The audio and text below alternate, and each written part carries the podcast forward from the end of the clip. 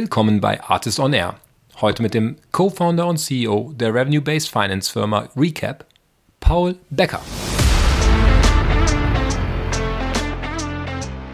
Aber den Bereich, den ich persönlich spannender finde, der dreht sich halt äh, rund um das Thema Use Cases, also einem Unternehmen, man kann es schon fast ein bisschen CFO as a Service ähm, äh, mäßig sich vorstellen. Ähm, also äh, einem Unternehmen auf Basis der Daten aufzuzeigen, welche Potenziale es denn tatsächlich gerade auf der Strecke lässt. Das Thema Revenue-Based Finance ist heiß. Wir haben auch auf dem Artist Summit mehrere ähm, Revenue-Based Finance Firmen mit äh, Riverside Acceleration Capital, mit äh, Nathan Lutger und seinem Founder Pass und ähm, Float aus, aus Schweden. Ähm, deswegen war ich super gespannt auf das Gespräch mit, äh, mit dem Paul und äh, die Story zu Recap. Habe dann äh, festgestellt, dass ich einen äh, richtig krassen Seriengründer ähm, äh, im Podcast habe, der schon vier Firmen gegründet hat. Äh, das Gespräch wurde super spannend. Äh, wir haben eine kleine Exkursion in das Thema Werte gemacht, ähm, äh, mit dem ich nicht so gerechnet hatte. Aber ähm, ja, crazy, äh, dass jemand mit zwei Freunden irgendwie vier Firmen gründet, irgendwie teilweise zusammenlebt ähm, und immer noch immer noch erfolgreich Geschäfte baut. Recap sind wir dann natürlich auch tiefer reingegangen.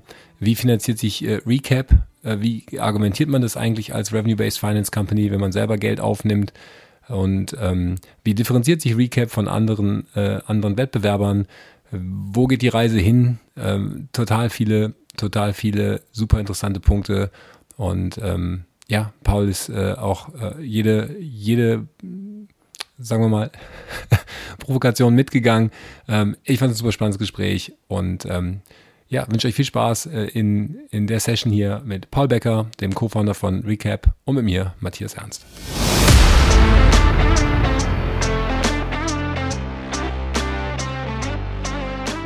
Artist on Air, der SaaS-Podcast für den deutschsprachigen Raum.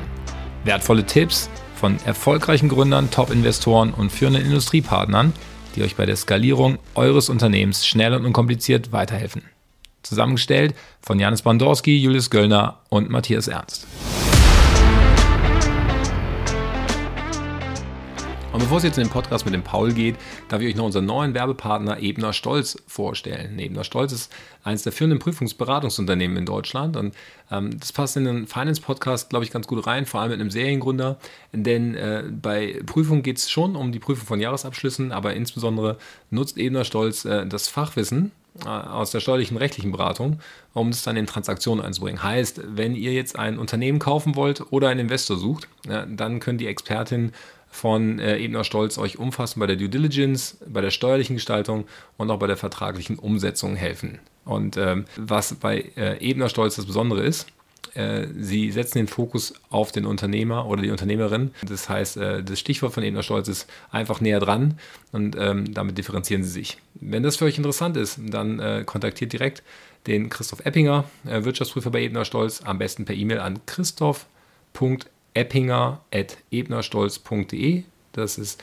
Christoph mit CH und PH, Eppinger mit Doppel-P, Ebnerstolz, ein Wort.de oder die Firmenhomepage www.ebnerstolz.de.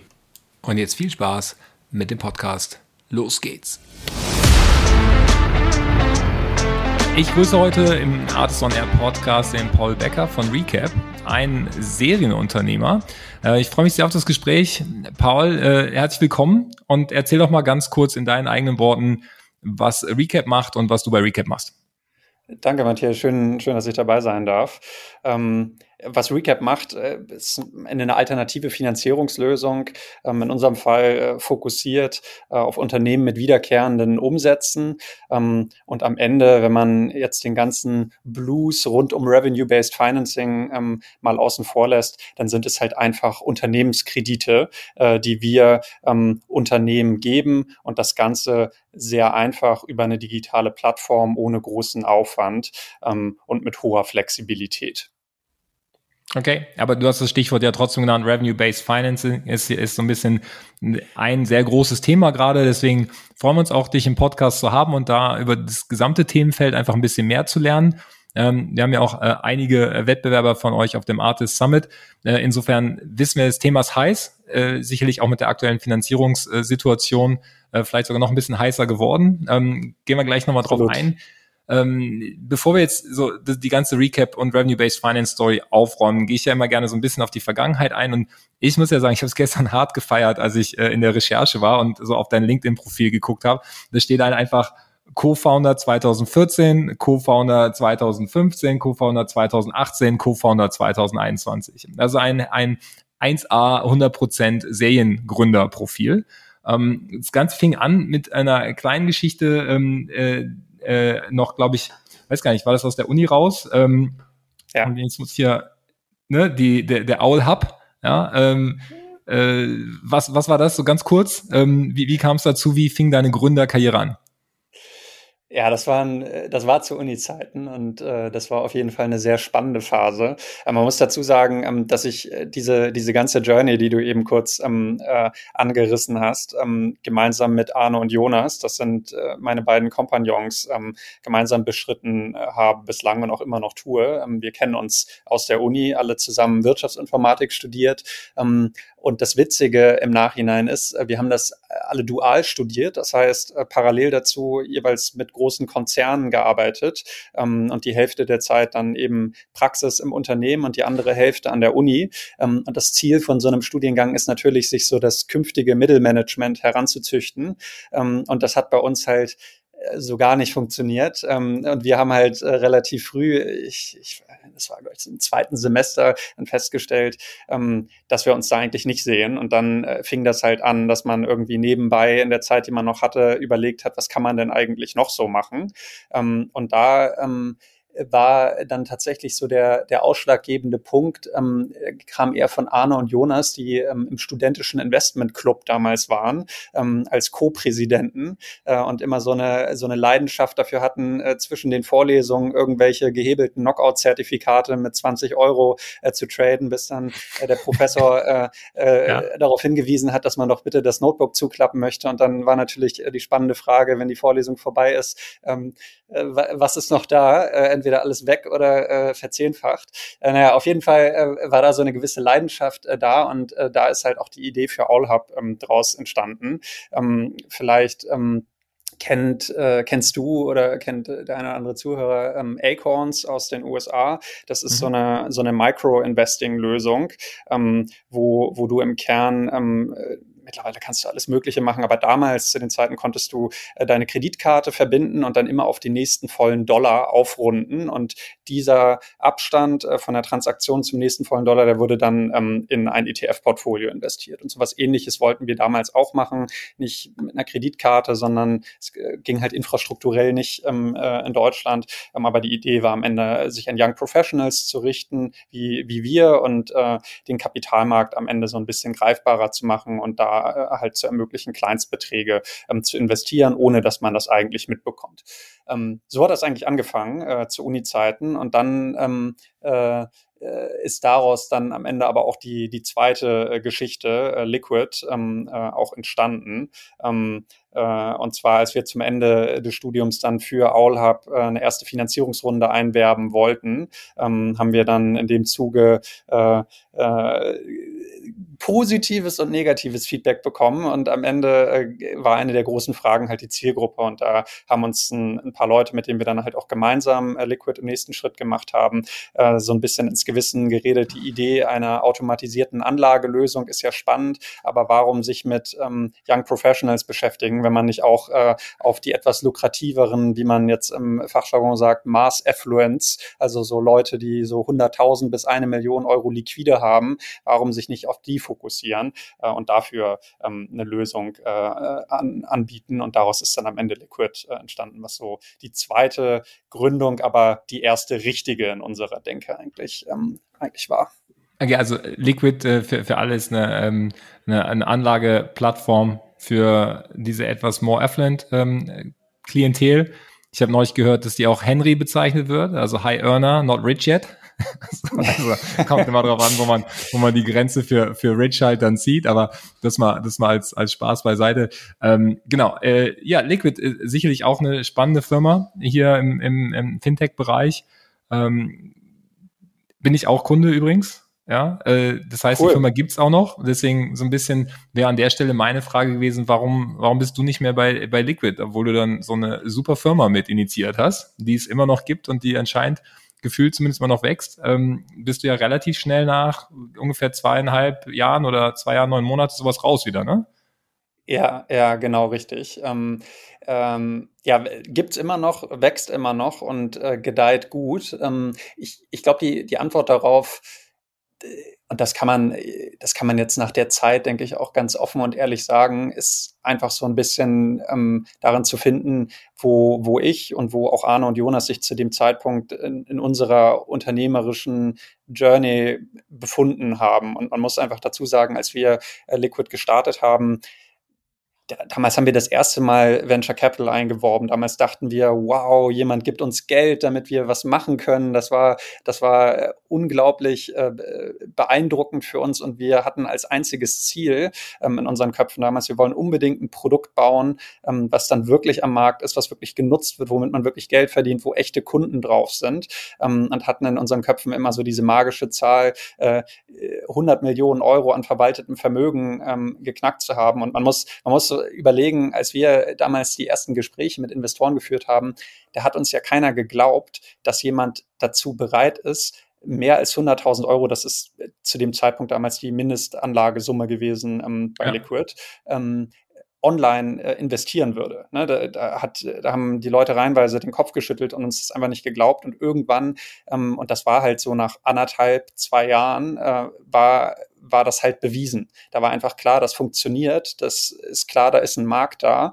Ähm, und es war einfach nach und nach klar, ähm, dass äh, sich auch unser Aufgabenfokus irgendwo wandelt, ähm, weg von man schraubt da irgendwie zu dritt oder zu fünft an, an einem ersten Produkt und versucht den ersten Kunden zu gewinnen, hin zu, du machst halt mehr Line-Management, du musst dich mehr um Expansion ähm, kümmern und wie das Unternehmen sich weiterentwickelt. Und das war zu dem Zeitpunkt damals einfach nicht mehr das, was uns dann so sehr gereizt hat. Ich will nicht sagen, die Luft war aus dem Sack, aber so ein bisschen war es für uns schon so, wir hatten halt mit dem Unternehmen für uns das geschafft, was wir schaffen wollten. Wir wollten ein Produkt an den Markt bringen, wir wollten Kunden darauf bringen und das hat geklappt. Und dann hat das halt zusammen mit einer nächsten Finanzierungsrunde einfach ähm, einfach gut gepasst, dadurch, dass das Team soweit aufgebaut war, dass wir dann tatsächlich kontrolliert rausfaden konnten, ähm, aber bis heute halt auch immer noch Shareholder äh, von dem Ganzen sind. Das heißt, es war jetzt nicht so ein harter Cut, ähm, äh, ciao und wir sind, sind weg, sondern eher, ähm, äh, wenn jetzt die Möglichkeit sich ergibt, dass wir operativ sauber rausfaden können, dann machen wir das.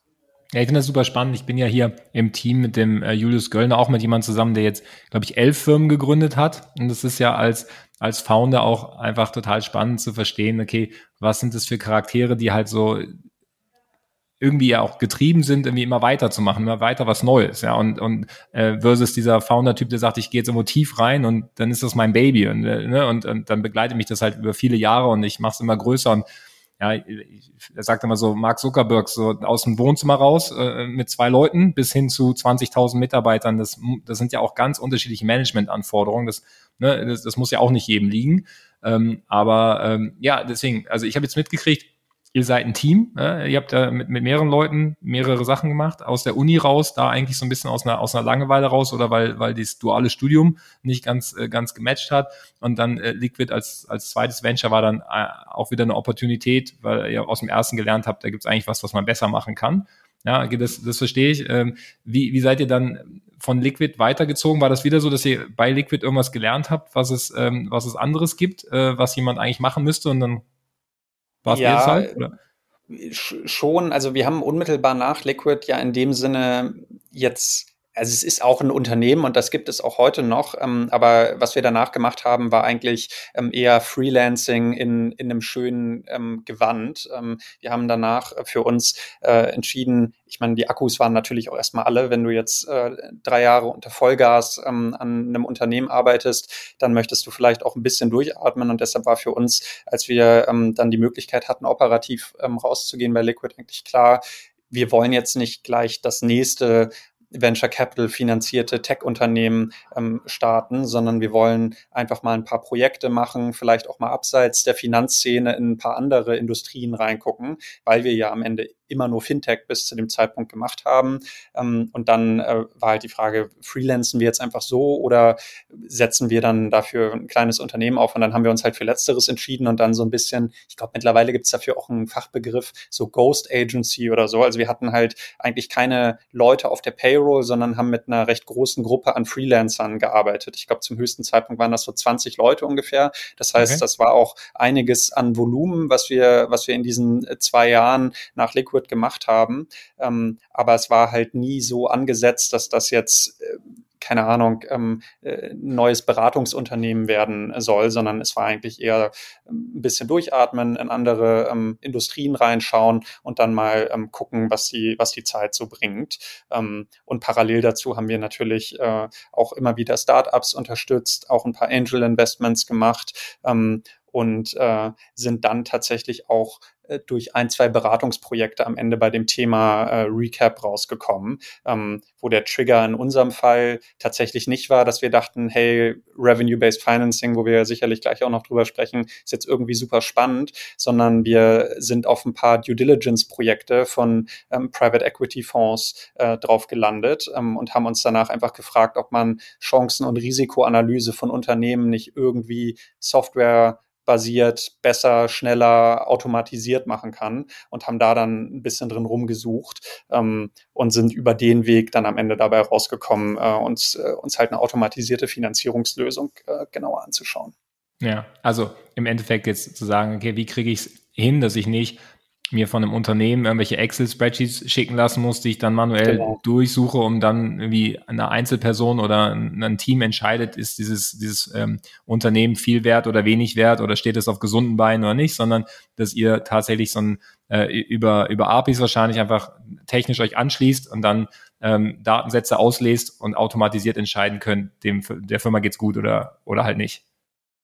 Korrekt, korrekt. Okay. Das automatisiert ist natürlich dann äh, immer so eine Sache. Ähm, äh, der, der Anspruch ist natürlich, ist äh, so automatisiert wie möglich zu machen. Aber um ehrlich zu sein, wenn man sich anschaut, wie der Status quo heute ähm, ist, da, äh, da kann man auch mit einem semi-automatisierten ähm, Vorgehen schon eine ganze Menge mehr rausholen. Ähm, aber das A und O ist genau richtig, wie du gesagt hast. Du möchtest halt weg von irgendwelchen manuell aggregierten ähm, Dateien, Excel-Dokumenten und ähnlichem, sondern äh, stattdessen einfach auf die ähm, Enterprise äh, direkt zugreifen, die halt immer mehr Unternehmen verwenden ähm, und auf Basis der Daten eben dein Underwriting machen. Ja, okay. Und da seid ihr jetzt auch wieder mit dem Dreiergespann unterwegs, wie die ganze Zeit?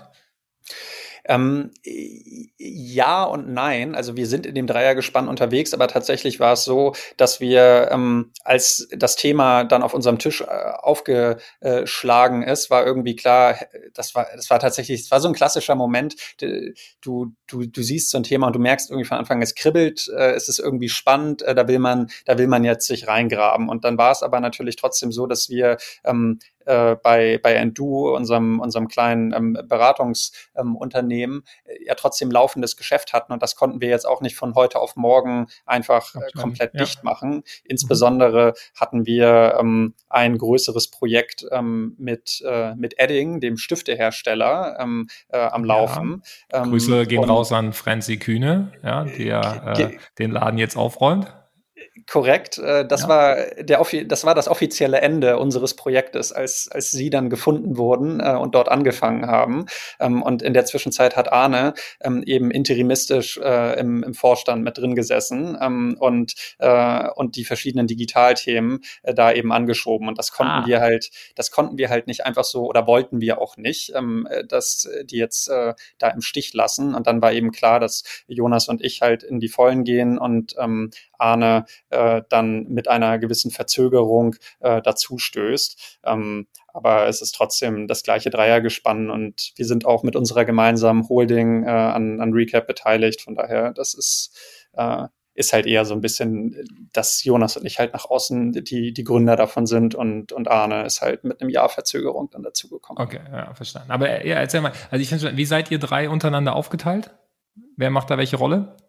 Äh, also alle drei Wirtschaftsinformatiker und im Prinzip die ja, klassische Spanne von Wirtschaft bis Informatik, äh, wo, wo ich dann auf der, auf der Wirtschaftsecke sozusagen sitze, äh, Arne auf der Informatikecke und Jonas dazwischen. Also ganz klassisch ähm, äh, liegen die Business-Themen bei mir, Produktthemen bei Jonas und äh, technische Themen und Softwareentwicklung bei, bei Arne. Also, aber es ist ja auch schon ungewöhnlich, dass man so ein Dreierteam durch vier verschiedene Ventures dann äh, durch äh, in intakt hält. Also da ähm, kannst du da unseren Zuhörern einen Tipp geben, wie, wie man sich mit, mit drei Leuten über die lange Zeit sozusagen gegenseitig immer wieder challengen kann, aber halt auch ne, äh, so ergänzt, dass das weiterhin Spaß macht? Wir haben in Berlin tatsächlich sechs Jahre auch in einer WG gewohnt. Ähm, das, also ähm, ultra eng, ja. Äh, okay. Äh, also ich, ich denke, das ist jetzt eine, denke ich, relativ unzufriedenstellende Antwort, aber wir haben da jetzt nicht unseren, unsere magische Art, wie wir irgendwie miteinander arbeiten, sondern ähm, das war tatsächlich äh, wie, so ein bisschen wie so eine Märchengeschichte. Man hat sich halt gefunden und es passt halt einfach. Wir, wir kommen auf einer persönlichen Ebene extrem gut miteinander klar und wir sind fachlich verdammt komplementär. Und das ist einfach ist einfach genial, kann ich, kann ich nicht anders sagen und wahrscheinlich auch das größte Geschenk, was ich so für mich in meinem äh, unternehmerischen Werdegang so hab mitnehmen können. Und das weiß aber auch jeder von uns dreien, dass man so in der Kombination sehr gut funktionieren kann und jeder da auch Spaß dran hat und äh, alleine halt ähm, eben nicht ganz so. Und ich habe jetzt ja in den, den Jahren, klingt jetzt schon so ein bisschen wie so ein, so ein Opa, ähm, so lang ist es jetzt nicht, aber es sind ja an die zehn Jahre, die man sich jetzt doch irgendwie in dem Startup-Ökosystem bewegt, äh, ja auch schon einige Unternehmen gesehen, wo wo es dann im Gründerteam eben nicht so rund läuft. Und daran merkt man dann am Ende eben auch immer wieder, wie, wie cool das eigentlich ist, wenn man, wenn man so ein Setup gefunden hat. Aber ja, Glückwunsch, glaub, Glückwunsch dazu. Das ist auf jeden Fall, auf jeden Fall cool. Jetzt würde ich meinen Job nicht gut machen, wenn ich nicht zumindest einmal nachhaken würde. Wenn wenn es so gut läuft, dann drehen wir den Spieß um. Was war denn so die Situation, wo ihr euch mal am, am meisten gegenseitig auf den Sack gegangen seid? Das ist echt schwierig. Ja, wir gehen uns andauernd auf den Sack, so ist es nicht, mhm. ne? Ähm, aber, äh, das, äh, aber das stört auch niemanden. Ähm, ich, glaube, ich glaube, im Kern haben wir einfach ein sehr starkes Vertrauensverhältnis mittlerweile und das erlaubt einem nun mal auch, dass man in aller Härte und aller Direktheit miteinander umgehen kann. Ähm, und das kommt regelmäßig vor, weil wir auch nicht immer einer Meinung sind. Also gerade zwischen Jonas und mir jetzt bei Recap ähm, kracht das natürlich am laufenden Band, einfach weil wir auch unterschiedliche Positionen vertreten und auch vertreten müssen, während der eine halt eher sicherstellen muss, dass das Produkt und äh, die operativen Prozesse alle funktionieren, ähm, will der andere dann halt eher schneller wachsen und schneller expandieren. Und da ist natürlich immer Konflikt. Ähm, und ich glaube auch nicht, äh, dass, dass man das irgendwie wegdrücken kann. Die Frage ist halt eher, ähm, äh, kann man damit vernünftig arbeiten oder nicht? Und da kann ich im Kern nur sagen, ähm, du brauchst halt ein gutes Vertrauensverhältnis und, und das ist bei uns äh, gegeben. Aber ich, ich frage mich gerade tatsächlich, wir irgendeine Sache hatten, wo wir uns mal richtig in den Haaren hatten. Nee, habe ich also wirklich in, den, in, in okay, der Zeit. Okay, wir, wir, wir notieren nicht. das. Zehn Jahre zusammengearbeitet, äh, teilweise zusammen gelebt und ähm, äh, eine relativ gute Dreier, Dreier-Ehe hier aufgesetzt. Das ist, das ist nicht schlecht. Ich finde, ich, ich frage so ein bisschen deshalb, weil ich ähm, bei der Recherche geschaut habe und ihr promotet ja unter Recap auch, auch ganz stark so das Thema Values. Das war ja bei McKinsey auch ein großes Thema, ja, und in, in, eure Values sind irgendwie Focus on Execution, Don't Fear Failure und Trust Your Team. Und ähm, das finde ich ja ganz schön, weil es war ja so ein bisschen der, der Seitencheck. Also ich glaube, dieses Trust Your Team hast du gerade implizit ja auch mehrfach dann in der, also zumindest in der Konstellation mit den Gründern, Co-Foundern ja beschrieben, ne? dass man sich halt auch kritisieren kann oder hart, hart unterschiedliche Positionen vertreten kann, wenn man im Kern halt weiß, dass man einander vertraut und auf dasselbe Ziel hinarbeitet. Ja, wenn ich glaube, wenn das, das gegeben ist, das, ähm, das kann ich mir vorstellen, dass, äh, dass das ein, ein Treiber ist, so ein gutes Wertegerüst, ja, der, äh, der euch da miteinander verbindet, wodurch dann halt so diese, dieser Daily Hassle nicht so relevant ist am Ende, ja. Oder ja. einfach nicht, nicht schwer ins Gewicht fällt.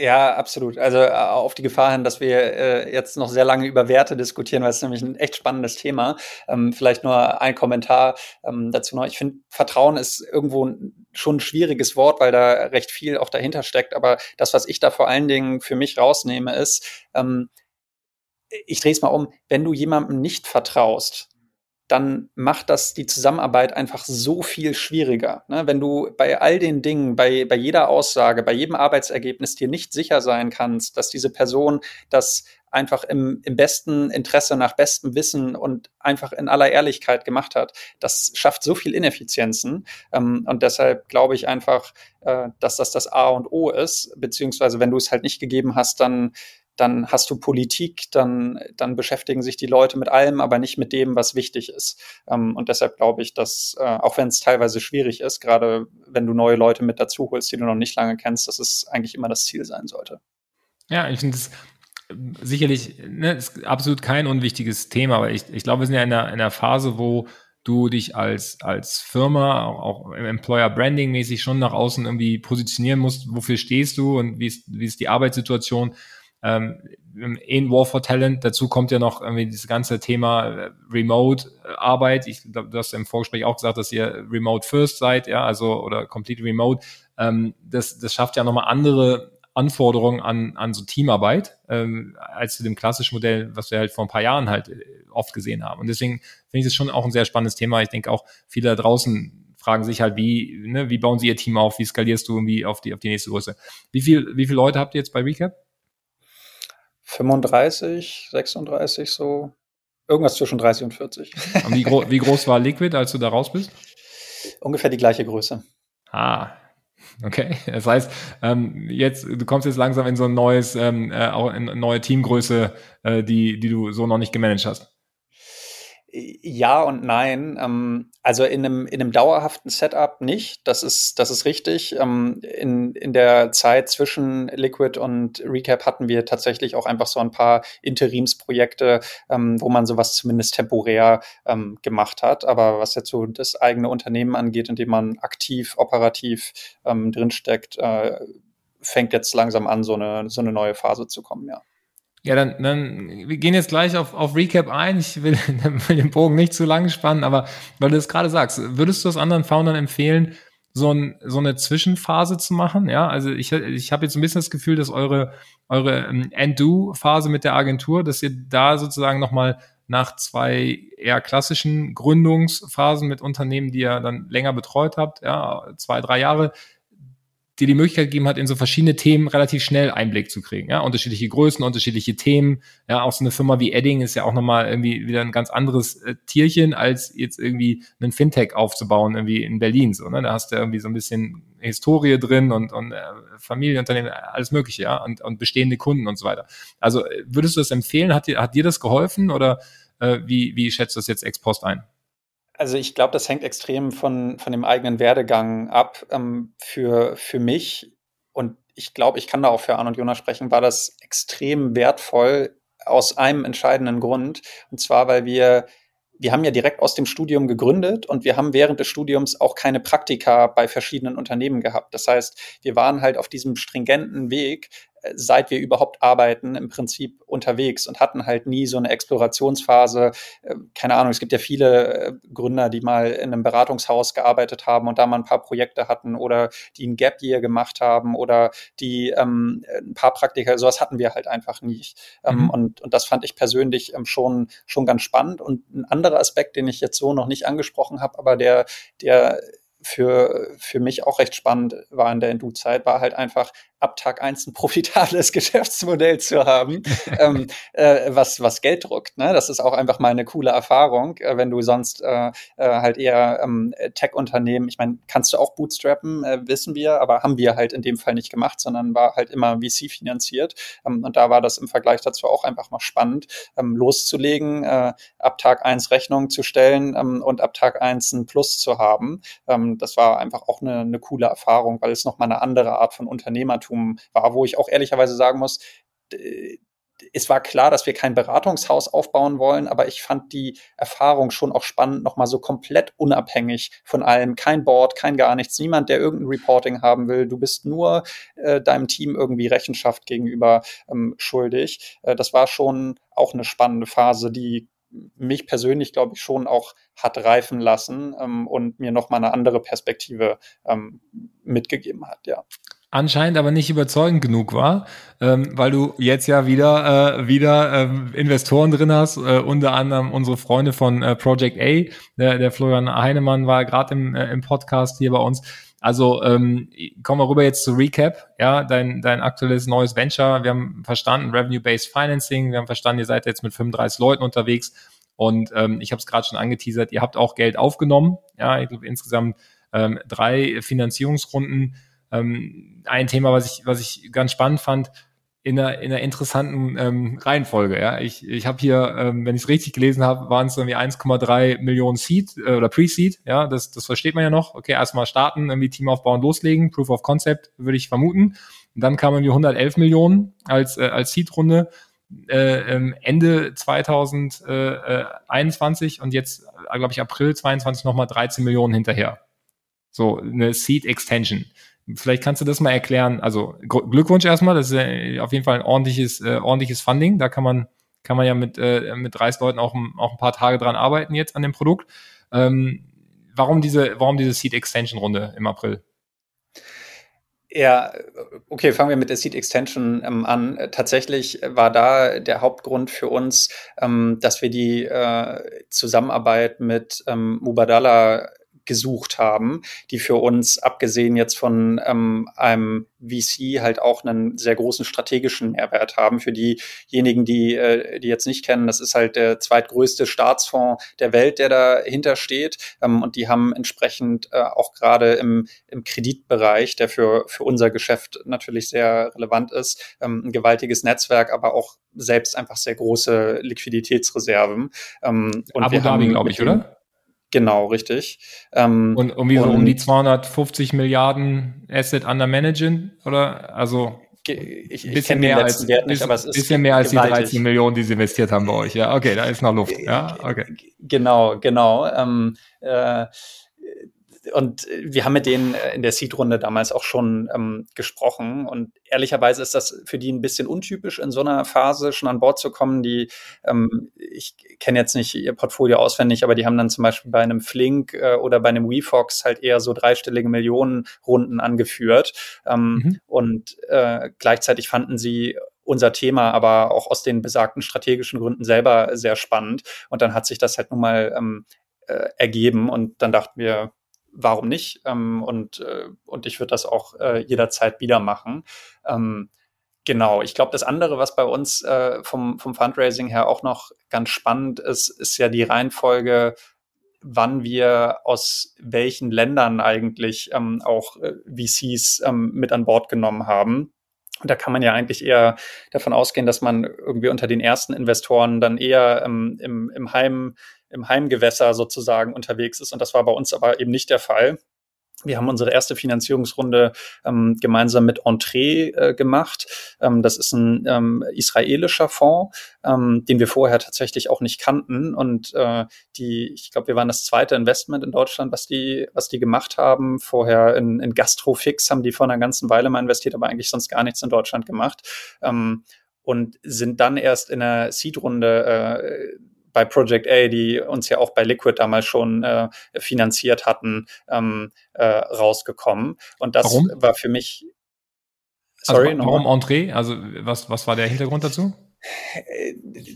Also die, die einfachste Antwort, äh, die waren einfach unendlich überzeugend. Ähm, das war einfach ein, eine Qualität von, von Gespräch. Ich meine, das ist ja auch das Spannende, wenn man sich jetzt so ein Revenue-Based Financing-Modell anguckt. Und äh, wir promoten unseren Service ja gegenüber anderen Unternehmen auch, du solltest äh, nicht zu viel Eigenkapital äh, äh, raisen und die überlegen, ähm, welche Art äh, von Kapital du für was verwendest. Da ist ja schon immer auch eine Frage, äh, dann machen wir es aber selber. Ne? Da, da kann man schon fragen, hm, äh, was ist da eigentlich dran? Ähm, und äh, unsere Position dazu ist natürlich immer, erstmal haben wir nicht den Anspruch, ähm, äh, VC komplett abzulösen. Ähm, und wir sind auch nicht der Meinung, dass VC per se äh, ein schlechtes Instrument ist, sondern es muss halt einfach für das Richtige verwendet werden. Und man, man muss halt äh, wissen, in welcher Phase ähm, auch welcher Investor passt. Und bei Entree war es halt einfach so, dass wir ähm, das Gefühl hatten, äh, dass es auf einer persönlichen Ebene sehr gut geklappt hat. Ich habe vorher auch tatsächlich noch nie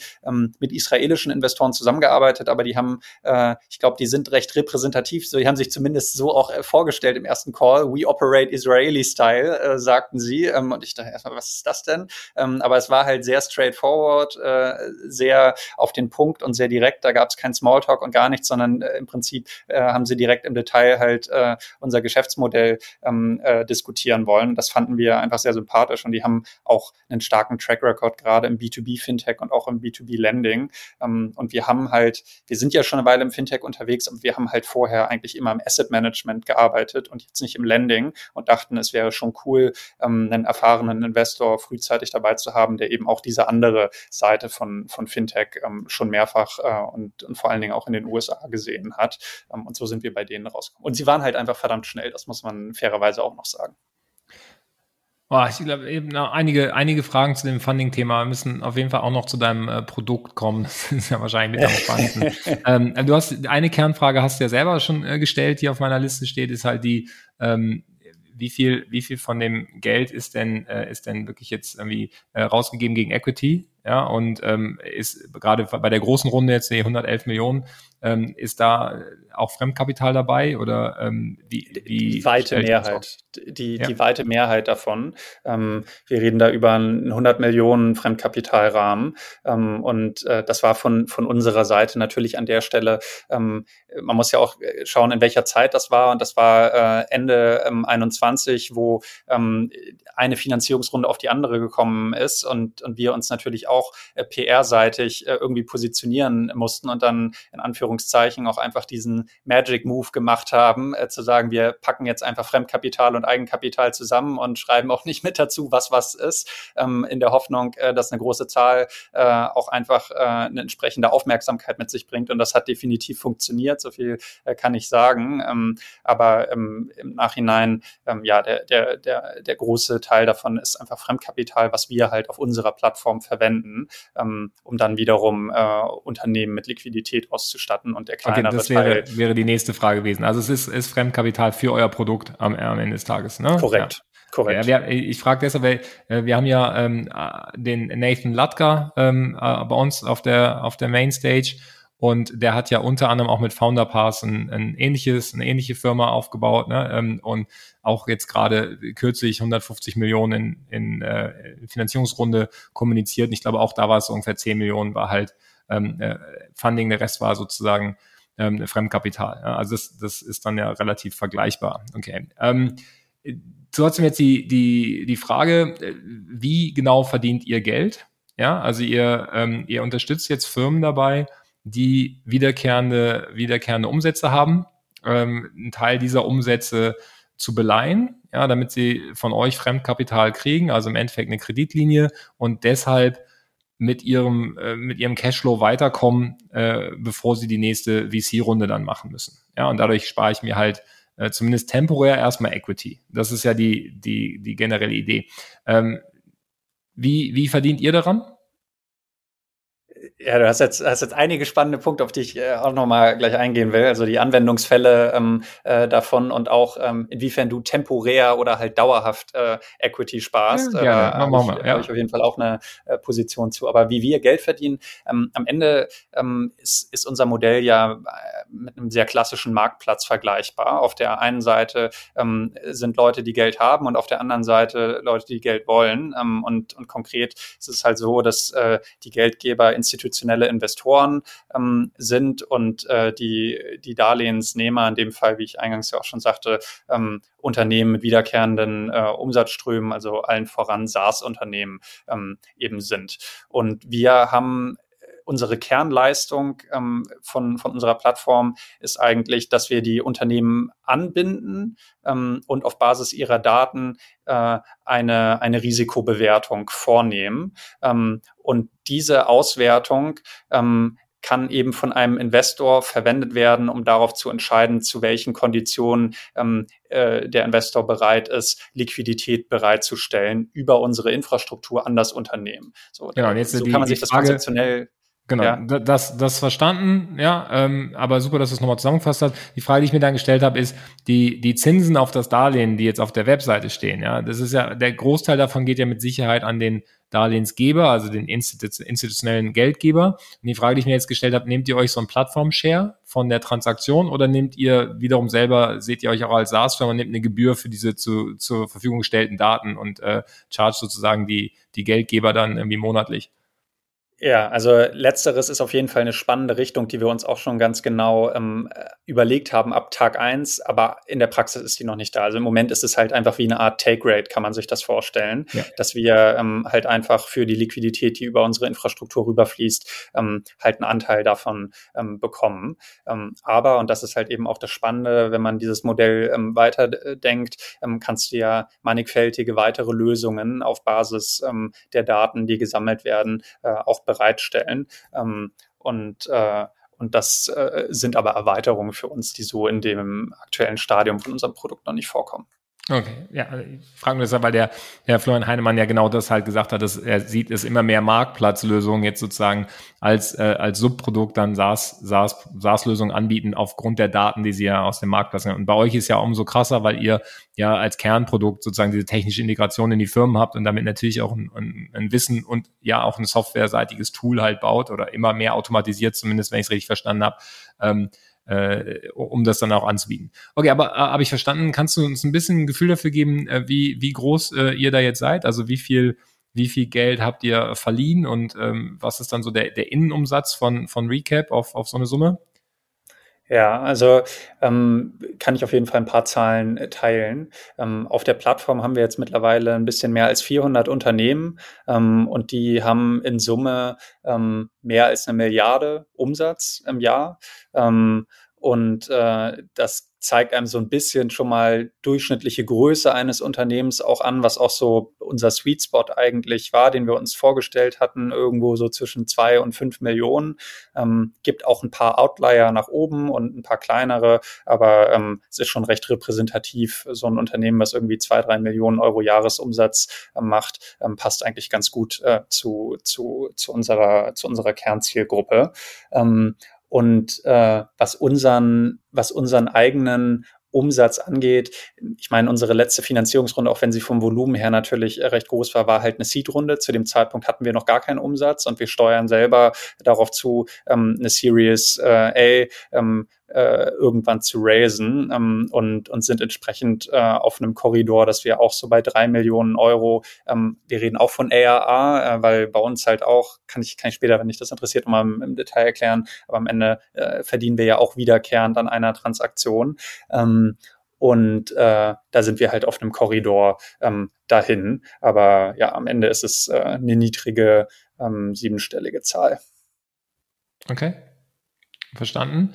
Äh, ja, lass uns da doch gerne drauf eingehen. Dort ist das Sven ja angekündigt, dieses ganze Thema, äh, kann ich langfristig äh, Equity sparen durch Revenue-Based Finance. Und ähm, mein Verständnis, ich äh, rede da jetzt einfach mal so laienhaft rein und du kannst es dann professionell korrigieren, ja, aber mein Verständnis ist, ähm, im, im ersten Schritt ist es ja so, dass ich mir erstmal einen temporären Vorteil verschaffe, weil ich sozusagen eine Finanzierungsrunde vielleicht dann für ein halbes Jahr äh, oder ein Jahr aufschieben kann.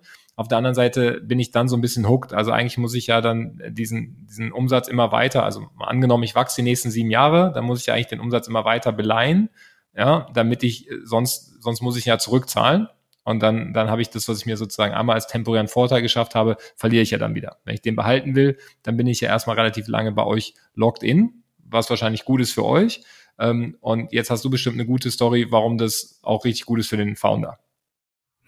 Ja, also am Ende gibt es eine, eine, Reihe an verschiedenen Anwendungsfällen, ähm, wie, man, mhm. wie man unser Produkt eigentlich verwenden kann. Und das ist ehrlicherweise, seit wir am Markt sind, ähm, auch das, wo wir am meisten gelernt haben. Wir sind initial eigentlich so mit der naiven Vorstellung gestartet, wenn wir einem Unternehmen einfach günstig, schnell Liquidität bereitstellen, dann dann reicht das. Ähm, und es hat am Ende auch zu einer ganzen Menge ähm, Begeisterung geführt. Aber wir haben dann halt festgestellt, ähm, äh, wenn die Unternehmen dann einmal auf der Plattform drauf sind, dann gibt es doch eine ganze Ecke äh, mehr an Rückfragen und Erklärungsbedarf, weil viele eben bislang noch nicht mit Fremdkapital gearbeitet haben und einfach dieser Fakt, ich muss das auch irgendwann zurückzahlen, halt vieles verändert.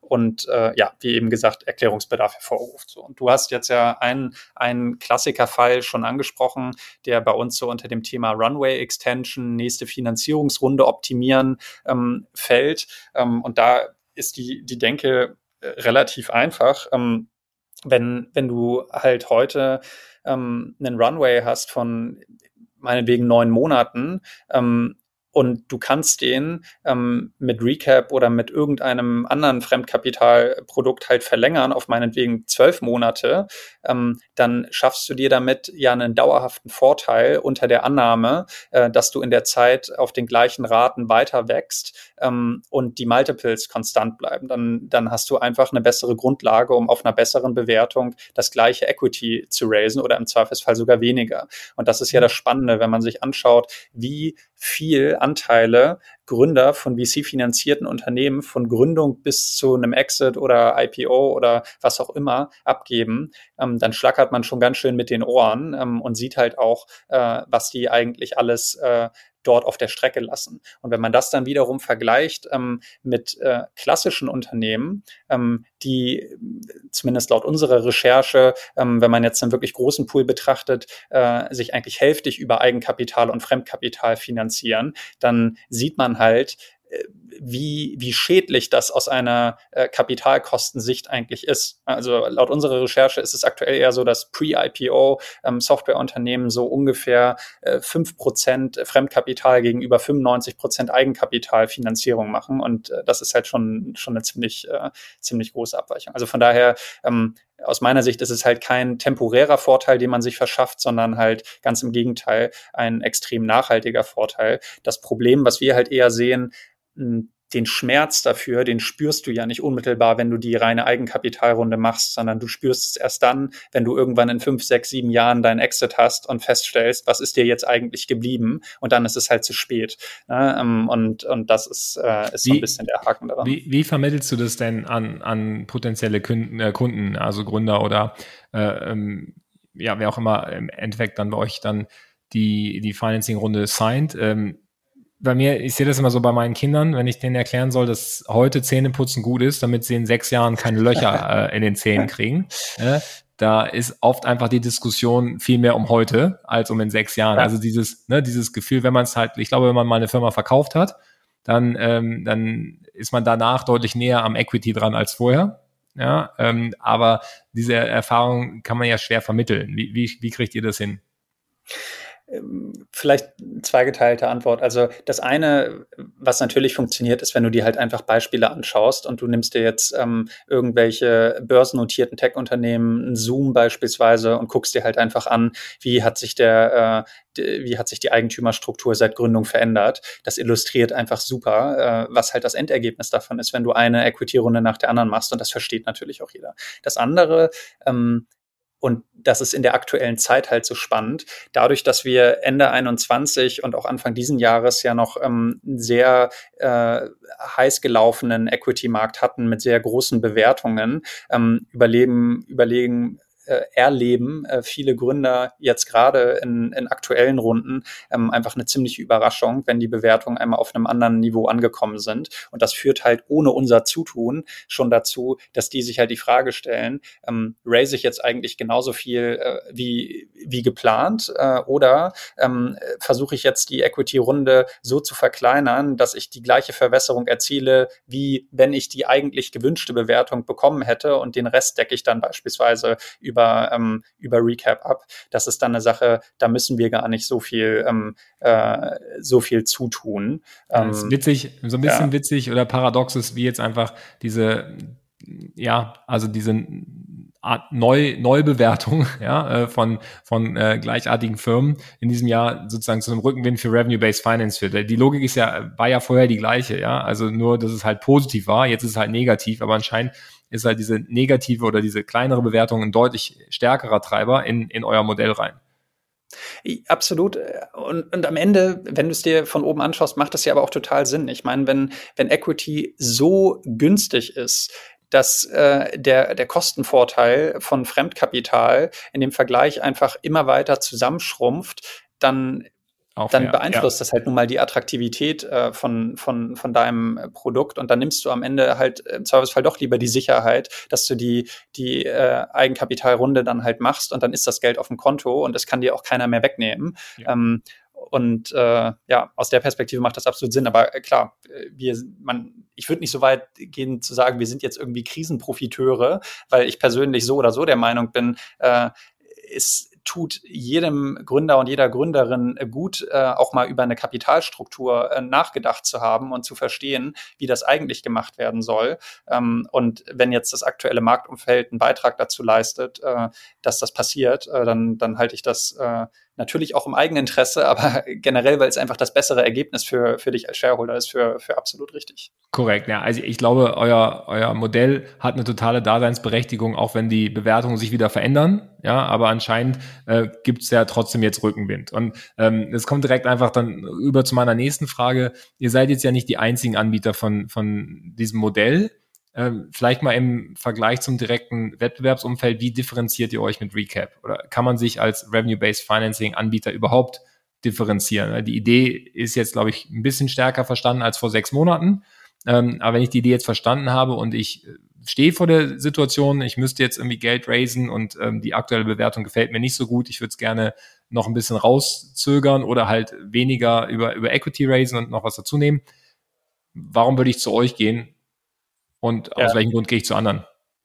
Ja, ja, ist äh, eine absolut, äh, absolut faire Frage und ich glaube, ähm, auch wenn das vielleicht äh, etwas, etwas selbstkritisch äh, klingen mag, glaube ich, ähm, dass abgesehen von den geografischen Unterschieden ähm, da nicht so viel zu finden ist bei den meisten Modellen, äh, die, die du dir anguckst. Ob du jetzt ein Recap nimmst oder ein Pipe oder ein CapChase, ähm, die, die Produkte unterscheiden sich nicht so sehr. Und man kann am Ende natürlich einfach auch aufs Pricing schauen. Ähm, äh, das, das ist mit Sicherheit ein Unterschied, aber ansonsten ist äh, meiner Meinung nach just in diesem Moment äh, schon der Hauptunterschied einfach noch, wer ist in welchem Markt aktiv ähm, und kann in diesen einzelnen Märkten erstens legal äh, auch wirklich operieren. Und äh, da will ich jetzt äh, nicht irgendwie einen Ellenbogencheck an den einen oder anderen austeilen, aber ich weiß von Unternehmen, wo äh, wo man äh, nach unserem Stand sich nicht ganz sicher sein kann, ob die eigentlich äh, in jedem Land, in dem sie Geld verleihen, das auch tatsächlich dürfen. Aber es muss ja auch jeder für sich selbst entscheiden, ob er es macht. Ähm, und das andere ist, ähm, ob die, äh, ob die Erfahrung dann halt äh, für den, äh, für, für die, für die Kunden auch jeweils gut ist. Also dazu als Beispiel, es gibt gewisse Datenintegrationen, die halt in jedem Land ähm, gleich ablaufen und es gibt andere, wo das halt eben nicht der Fall ist. Ähm, und da äh, äh, kann ich mir zum Beispiel vorstellen, äh, dass, dass wir jetzt in unseren beiden Märkten Deutschland und Niederlande ähm, äh, einfach schon mehr Routine haben, ähm, als das jetzt ein, ein US-Player ähm, hat, der jetzt erstmalig in Europa Business macht. Ich glaube, das ist die Momentaufnahme, aber die spannendere Frage aus meiner Sicht ist eigentlich eher, wo führt das hin? Was ist dann wirklich die ja. nachhaltige Produktdifferenzierung? Ähm, und ich glaube, sich jetzt allein nur über dieses aktuelle Kreditprodukt äh, zu differenzieren. Du wirst mit Sicherheit einfach über Volumen was machen können und über Pricing. Und ich weiß zum Beispiel, dass ähm, die äh, Terms, die wir jetzt haben, wie wir wiederum Kapital auf unsere Plattform schaffen, auf jeden Fall sehr gut sind, auch in, im Vergleich zu anderen Unternehmen. Das heißt, wenn es jetzt auf einen Preiskampf hinauslaufen könnte, könnten wir uns darüber natürlich auch versuchen durchzusetzen. Aber ich glaube eher, dass die spannende Frage eigentlich ist, wer aus den Daten, die eingesammelt werden von den Unternehmen, ähm, eigentlich was Spannendes schafft. Ne? Und äh, ein Bereich, ja, den wir uns recht mal einen genau Ausblick, weil das fand ich mit einer spannendsten. Du hast ja, irgendwo habe ich es auch gelesen, dass du sagst, okay, wir wollen jetzt nicht der äh, führende Revenue-Based Finance-Anbieter in Europa werden, sondern wir wollen eigentlich äh, die, die, das führende äh, Du, du formulierst es bestimmt besser, aber ne, basierend auf dieser Tech-Integration, dass ich halt die Daten, die Finanzdaten von Firmen kenne, da halt die, die Plattform sein, die die meisten und die besten Produkte für die Firmen anbietet. Ähm, jetzt ist Financing anscheinend äh, oder, oder Lending das erste Produkt, was ihr habt. Was sind denn die nächsten zwei, drei Produkte, die in deinem Kopf in der Pipeline sind? Ja, auch, auch mehrere Antworten dazu. Also erstmal würde ich nicht sagen, dass wir mit unserem einen Produkt das Thema Landing irgendwie abgehakt hätten. Ne? Also mhm. das, was wir gerade anbieten, ist ja immer noch ein sehr kurzlaufendes, fast eher Working Capital Finanzierungsprodukt. Ähm, ja, und ja. dass man dazu auch einen klassischen Term Loan anbietet, der vielleicht auch ein Jahr erstmal nur ähm, Zinszahlungen und gar keine Rückzahlung hat, das ist ja auch ein spannender Schritt, ähm, äh, der auch noch unter das Thema äh, Landing fallen würde, ähm, aber halt eben ein anderes Produkt ist zu dem, was wir jetzt gerade anbieten. Und, und sowas gucken wir uns zum Beispiel gerade sehr genau ähm, an. Aber den Bereich, den ich persönlich äh, spannender finde, der dreht sich halt äh, rund um das Thema Use Cases, also einem Unternehmen, man kann es schon fast so ein bisschen CFO as a Service ähm, äh, mäßig sich vorstellen. Ähm, also äh, einem Unternehmen auf Basis der Daten aufzuzeigen, welche Potenziale es denn tatsächlich gerade auf der Strecke lässt. Ne? Und äh, so andere Anwendungsfälle für unser Produkt sind ja zum Beispiel, ähm, wenn deine äh, Kack-Payback-Period ähm, hinreichend kurz ist ähm, oder vielleicht ist sie auch etwas länger, ähm, dann kannst du ja relativ einfach bei einem Wachstum halt ausrechnen, wie viel Kapital du kontinuierlich gebunden hast. Ne? Ähm, und sowas mit Equity abzudecken, macht halt überhaupt gar keinen Sinn. Ähm, und das versteht auch jeder, wenn du das einmal halt aufgezeigt hast. Ähm, und sowas machen wir gerade halt noch nicht automatisiert, aber theoretisch haben wir die Daten dafür. Und sowas mhm. dann auch mehr in ein Softwareprodukt zu überführen, sodass für den, den oder die äh, Gründer ähm, äh, fast so eine Art Cockpit entsteht, wo die eigentliche Finanzierungstransaktion dann eher im Hintergrund rückt und es mehr darum geht, was möchte ich eigentlich äh, unternehmerisch erreichen. Das finde ich persönlich sehr spannend und ich glaube, dass man damit auch eine nachhaltige Differenzierung erreichen kann. Ja, mega. Also finde ich, finde ich ultra spannend. Im Endeffekt geht's ja, geht's wahrscheinlich dann in der Zukunft um zwei Themen. A, äh, welche Datentransparenz kriege ich, ne, oder kriegt ihr von euren Kunden? Und, ähm, und B, wie, wie könnt ihr die am, am effizientesten dann äh, auswerten? Ja, weiß nicht, setzt ihr auf künstliche Intelligenz? Ähm, also habt ihr da schon Algorithmen, die arbeiten, diese, diese Daten zu durchforsten? Weil ich kann mir vorstellen, dass es jetzt auch neben, erstmal gibt es überhaupt digitale Schnittstellen und man kann an die Daten ran, wird es ja wahrscheinlich auch gleichzeitig einen Trend geben, dass diese Daten immer mehr werden definitiv werden die Daten immer mehr. Und das, das Problem ist ja auch, je nachdem, welches System du anbindest, ähm, ist ja die Datenstruktur, die du da aus den Schnittstellen rauskriegst, auch nicht immer die gleiche. Ne? Also auch ein ChargeBee kannst du unterschiedlich bedienen. Und von mhm. einem Salesforce will ich gar nicht erst sprechen. Ne? Mhm. Das ist, äh, da, da kommt dann was an. Äh, du kannst es dir angucken, aber ähm, dass das dann auch automatisch ausgewertet werden kann, äh, ist nochmal eine ganz andere Geschichte. Ja. Ähm, und da ist natürlich eine, eine ganze Menge Musik drin. Okay, verstanden. Jetzt äh, erreichen wir so ein bisschen hier die ähm, Zeitgrenze für den Podcast. Äh, ich finde es aber auch ein super, super Ende eigentlich, äh, was so den Ausblick angeht. Also ich habe verstanden, ihr, ihr, ihr seid ähm, auf dem Weg äh, schon finanziert, aber äh, werdet auch weiter wachsen und werdet auch äh, euch weiterhin ähm, um das Thema Finanzierung für eure eigene Firma kümmern, damit ihr genau da rein investieren könnt in, äh, in diese Tech-Anbindung, in die Auswertung von den Daten, um darauf neben Revenue-Based Financing halt auch ähm, noch weitere Lending und andere Produkte anbieten zu können. Das ist doch, das ist doch irgendwie spannend. Ähm, ich fand's, ich fand's mega, mega interessant. Ich muss dir eine Frage noch zum Abschluss stellen, bevor ich dich, äh, dich hier rauslassen kann. Das ist ähm, äh, dein, dein Lieblingsrestaurant. Jetzt äh, habe ich gelernt, da können wir verschiedene Städte nehmen. Ähm, nehmen wir mal, nehmen wir mal Frankfurt. Ja, weil wir Frankfurt nicht so, nicht so viel drin haben. Ja. Äh, was ist, was ist dein Geheimtipp für Frankfurt? Ich weiß nicht, ob das jetzt als Restaurant ähm, zählt, aber ich gehe da auf jeden Fall gerne äh, regelmäßig hin. Ähm, äh, das, das heißt äh, Dominion. Ähm, das ist äh, ich schätze, es ist ein Restaurant, vielleicht ist es aber auch eher ein Imbiss, ähm, so äh, israelische Küche, aber komplett vegan, was eigentlich überhaupt gar nicht äh, sinnvoll ist. Also jeder, ähm, äh, jeder Israeli, dem ich da bisher von erzählt hat den Kopf geschüttelt. Ähm, aber ich finde es sehr, äh, sehr lecker ähm, und sehr gut. Äh, das kann ich nur empfehlen. Dominion, ich glaube Dominion Food Revolution heißt es. Äh, ist äh, sehr nah am Opernplatz. Kann man mal vorbeischauen. Dominion Food Revolution, alles klar, nehmen wir in die Show Notes. Äh, Paul, ich danke dir für deine Zeit und äh, für die Insights. Ähm, hat mir sehr viel Spaß gemacht und ähm, ja, äh, hoffentlich dann in einem Jahr äh, mit dem Update, was, was die neue Road, äh, Roadmap gebracht hat. Danke dir. Absolut. Danke dir. Bis bald. Ciao.